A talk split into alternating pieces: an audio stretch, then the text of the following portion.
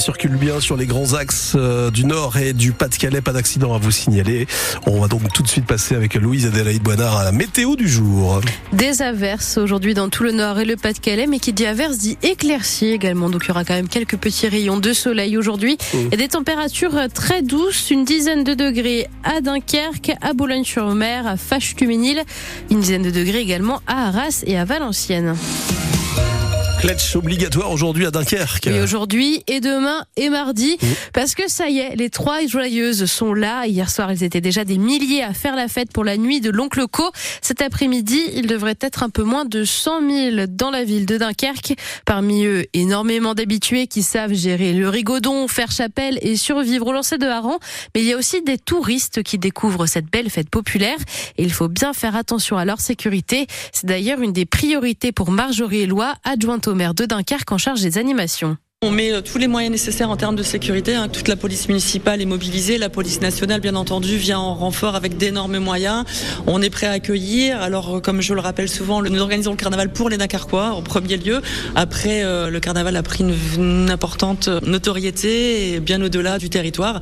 Les touristes sont bien entendu les bienvenus, mais effectivement, tout ce que nous mettons en place est pour les Dunkerquois. Bah, L'idée, c'est surtout que les Dunkerquois puissent être en sécurité et les Dunkerquois, dès leur enfance, en fait, sont initiés au traditions, aux coutumes et euh, au bon déroulement d'une bande. Et donc je pense que c'est important justement que ces règles soient respectées et les personnes de l'extérieur n'ont parfois pas toutes les informations, toutes les règles. Donc euh, on essaie de sensibiliser euh, tout le monde au bon déroulement des bandes et des balles. Émission spéciale Carnaval de Dunkerque sur France Bleu Nord et France 3 aujourd'hui de 17h à 18h pour vivre le jet de Haran depuis l'hôtel de ville.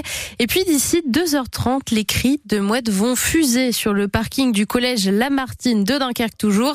C'est la 11e édition du championnat du monde du cri de la mouette. Donc, l'an passé, le gagnant, c'était Captain Mou.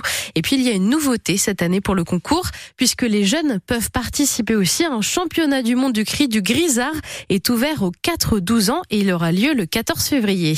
Des manifestants craignent que Calais devienne une ville dortoir. Car le Dunkerquois accueille de plus en plus de nouvelles usines alors que Calais perd les siennes petit à petit, comme Thioxide, Mécano, Saint-Exime ou encore Prismian. 300 personnes ont donc manifesté hier à l'appel de la CGT pour lancer un cri d'alerte. Elle demande également aux élus de se concentrer sur l'industrie et non pas seulement sur le tourisme. À Paris, 39 membres de l'ultra-droite ont été placés en garde à vue hier pour participation à un groupement en vue de commettre des violences ou des dégradations. Parmi eux, une quinzaine de fichiers et des personnalités de l'extrême droite française, dont des chefs de groupuscules violents. Gérald Darmanin, le ministre ministre nordiste de l'Intérieur veut réviser la Constitution pour y inscrire la fin du droit du sol à Mayotte, un moyen selon lui de limiter l'attractivité de l'île pour les migrants. Gérald Darmanin assure que le droit du sol sera maintenu dans le reste de la France. Nouvelle incendie mortel hier vers 19h. Une femme de 76 ans est morte dans le feu de son appartement à Hénin-Beaumont. Le réveil est dur pour les joueurs du LOSC. ils se sont inclinés trois buts à 1 face au PSG hier soir. Le club nordiste avait pourtant ouvert le score en début de rencontre avant de céder face au leader de la Ligue 1. Pour Lucas Chevalier, le gardien lillois, cette défaite est logique. On n'a pas été au niveau à laquelle on peut être. Donc euh, sincèrement, bon voilà, je pense qu'on mérite pas plus ce soir, mais déçu parce que je pense que oui, il y avait peut-être un peu la place. C'est le football, il faut savoir gagner, il faut savoir perdre. Je pense que ça fait du bien aussi de, des fois de, perdre parce qu'on ne perd pas souvent et ça remet les têtes à l'endroit. Après, faut pas oublier que voilà, c'est Paris Saint-Germain aussi. Hein. Faut perdre du 3-1 chez eux, c'est pas la catastrophe. Je pense qu'on a des actes de progression partout, euh, techniquement, mentalement, euh, dans la communication. Donc euh, on va bosser et puis ça va aller. On a la chance de jouer tous les, tous les trois jours, donc chaque match une opportunité. Donc on va essayer de la saisir la prochaine fois. Il y avait peut-être un truc à faire, mais voilà, c'est tout. Il faut passer à autre chose.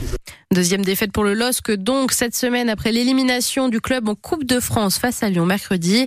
Les Lillois ont actuellement 35 points au classement de Ligue 1, tout comme Lens. Les 100 meilleurs ont gagné, eux, 3 à 1 face à Strasbourg hier. C'est leur troisième victoire consécutive en Ligue 1. Et puis en Ligue 2, Valenciennes et Dunkerque restent au fond du classement. Les deux clubs ont fait match nul hier soir. Un partout pour Valenciennes face à Laval et zéro partout pour Dunkerque contre Rodez. En, en basket, deux victoires. Le Portel a battu Nancy 91 à 76, Gravelines à Dablois 82 à 73 et puis enfin au volet Victoire de l'équipe masculine de Tourcoing 3 à 2 face à Tours.